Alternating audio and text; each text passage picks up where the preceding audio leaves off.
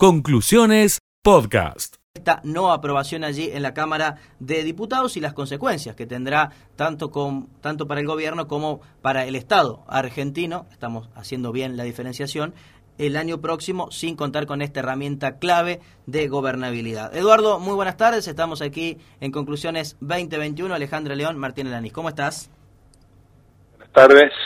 ¿Cómo, cómo estás, Eduardo? ¿Nos escuchás bien ahí? Perfecto, yo los escucho bien. Bueno, perfecto. Bueno, Eduardo, ¿cuáles son los primeros análisis, el balance de lo que ha sido esta sesión que ha dejado al Estado argentino sin el presupuesto para el 2022?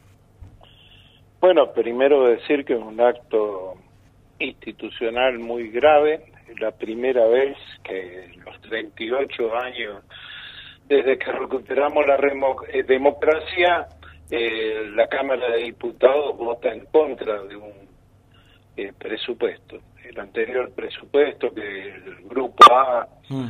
eh, no sancionó también lo hizo a partir de no dar el quórum para sesionar. En, esta ocasión directamente se votó por el rechazo del presupuesto y es la primera vez que que sucede. Así que tiene un aspecto institucional muy grave grave también para eh, encarar relaciones internacionales que nos permitan presentar eh, un frente único como argentinos para negociar con el Fondo Monetario Internacional.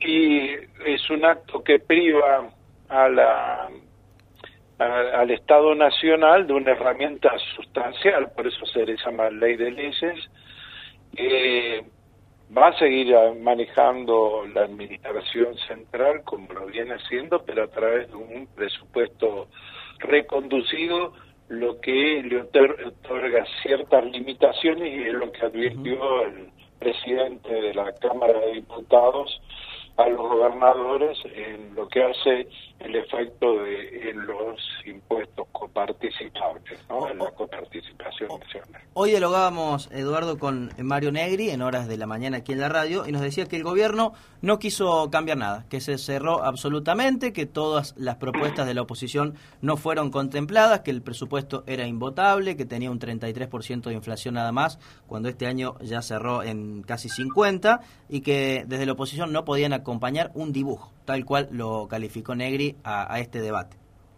Bueno, es pura mentira, diría un viejo político, pura cháchara para justificar una decisión que tenían tomada desde el principio, si no basta recorrer eh, los reportajes de algunos de los dirigentes que eh, uno de ellos, de estrella supuestamente economista dijo estamos a punto de voltear el presupuesto horas antes del tratamiento. Durante más de siete horas y media estuvo Martín Guzmán y todo el equipo, todos los secretarios de Estado del Ministerio, estuvo el ministro de Obras Públicas y sus secretarios, el ministro de Transporte, la jefa de gabinete del Ministerio de Salud, durante largas horas trabajamos, respondieron todas las preguntas y aquellas que no tenían los funcionarios en ese momento le fueron enviadas eh, por los correos oficiales.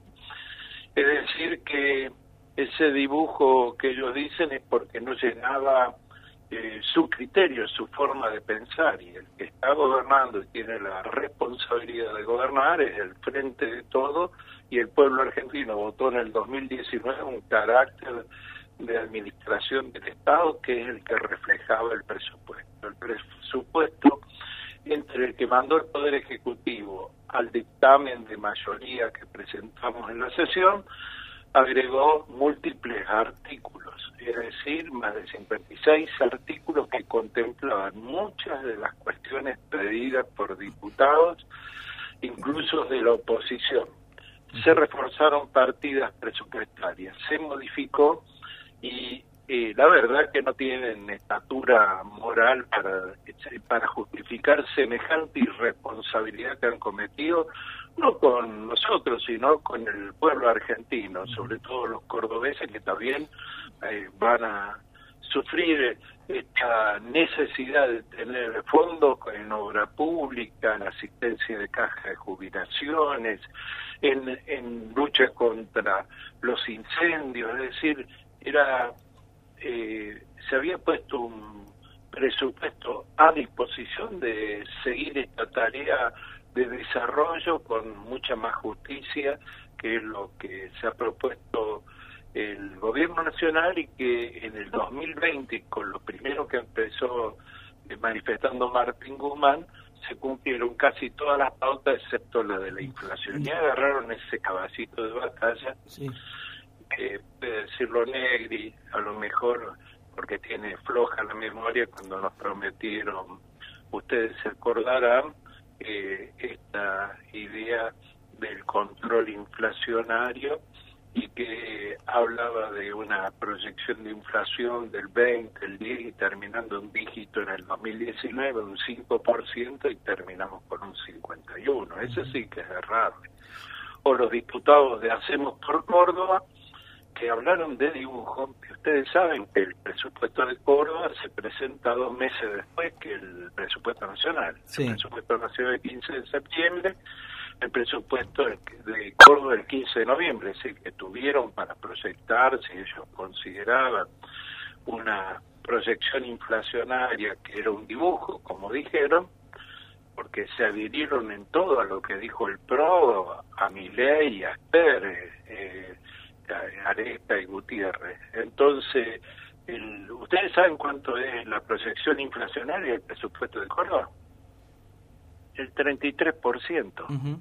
Lo mismo que establecía Nacional. Me, para un lado es dibujo y para el otro eh, es falta de seriedad. Y en cambio el presupuesto de Córdoba ajustó partidas eh, a términos reales, pero también eh, incluso a, términos nominales, como en el caso de producción e industria. Entonces, la verdad es que eh, lo que ha sucedido es un acto de irresponsabilidad institucional eh, que es la proyección de una campaña electoral donde prometieron que venían a no dejar gobernar, pero ese no dejar gobernar es en perjuicio de todos los argentinos y argentinas. Diputado, eh, desde el punto de vista eh, político, evidentemente, ante el Fondo Monetario Internacional, no es una buena noticia que el conjunto de la política argentina se haya puesto de acuerdo no en torno al presupuesto 2022 para poder eh, negociar luego en mejores términos con, con el organismo internacional fundamentalmente.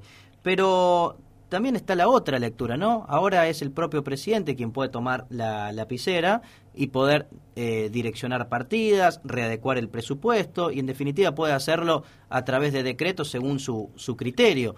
Entonces, me parece que tampoco es tan mala noticia para el presidente Alberto Fernández. Claro, desde lo político no, pero a la hora de justamente definir los puntos centrales de cómo manejará el presupuesto 2022 lo va a hacer él sin necesidad de, de pasar ya por la, por la Cámara de Diputados que lo ha rechazado. Es una visión que nosotros nunca hubiéramos querido porque al negociar con el Fondo Monetario Internacional, con acreedores externos y conseguir las inversiones que hacen necesario y para que los agentes de decisión local también tuvieran parámetros claros, eh, una ley de presupuesto es una ley y por lo tanto presupone un acuerdo de las fuerzas políticas argentinas para salvaguardar la producción y el trabajo. Y esto es lo que no se ha hecho porque eh, es impedir o tratar de impedir que se cumplan con todos los objetivos. Hay algunos que se van a poder, como dice usted, eh, a través de decretos de necesidad y urgencia, pero hay otras eh, facultades que otorga el presupuesto que van a estar coartadas y que no van a tener una clara proyección. Gobernar, vamos a seguir gobernando con toda la responsabilidad y con el mismo criterio de solidaridad social. Ahora, es evidente que no es lo mismo haber mostrado. No le estábamos pidiendo que ellos eh, eh, bajaran conceptos o criterios. Ahora, lo que no nos pueden decir a nosotros es que el tratar de consensuar sea hacer lo que ellos quieran. Eh, al gobierno nacional, al poder ejecutivo eh, y a los que somos primera minoría en Cámara de Diputados y Senadores, no votó el pueblo argentino para un programa determinado y eso lo vamos a cumplir. Además, la aprobación del presupuesto y ir a un organismo internacional decir esto lo aprobó el Parlamento argentino, vamos a hacer tanto de obra pública, vamos a hacer este presupuesto, vamos a comprar estas vacunas y esta es una decisión tomada que no la puede condicionar el Fondo Monetario Internacional. Esa era la validez política que tenía y ahora quedamos en una situación en la que vamos a seguir peleando los criterios para la negociación de la deuda externa, pero sin una expresión clara de voluntad política de la oposición que prefirió seguir su juego de desestabilización en vez de pensar en el pueblo argentino. Diputado, le agradecemos como siempre por charlar con nosotros aquí en Radio Villa María. Le mandamos un, gran saludo. Igualmente, que ah, tenga buenas tardes. Hasta luego. Conclusiones, podcast.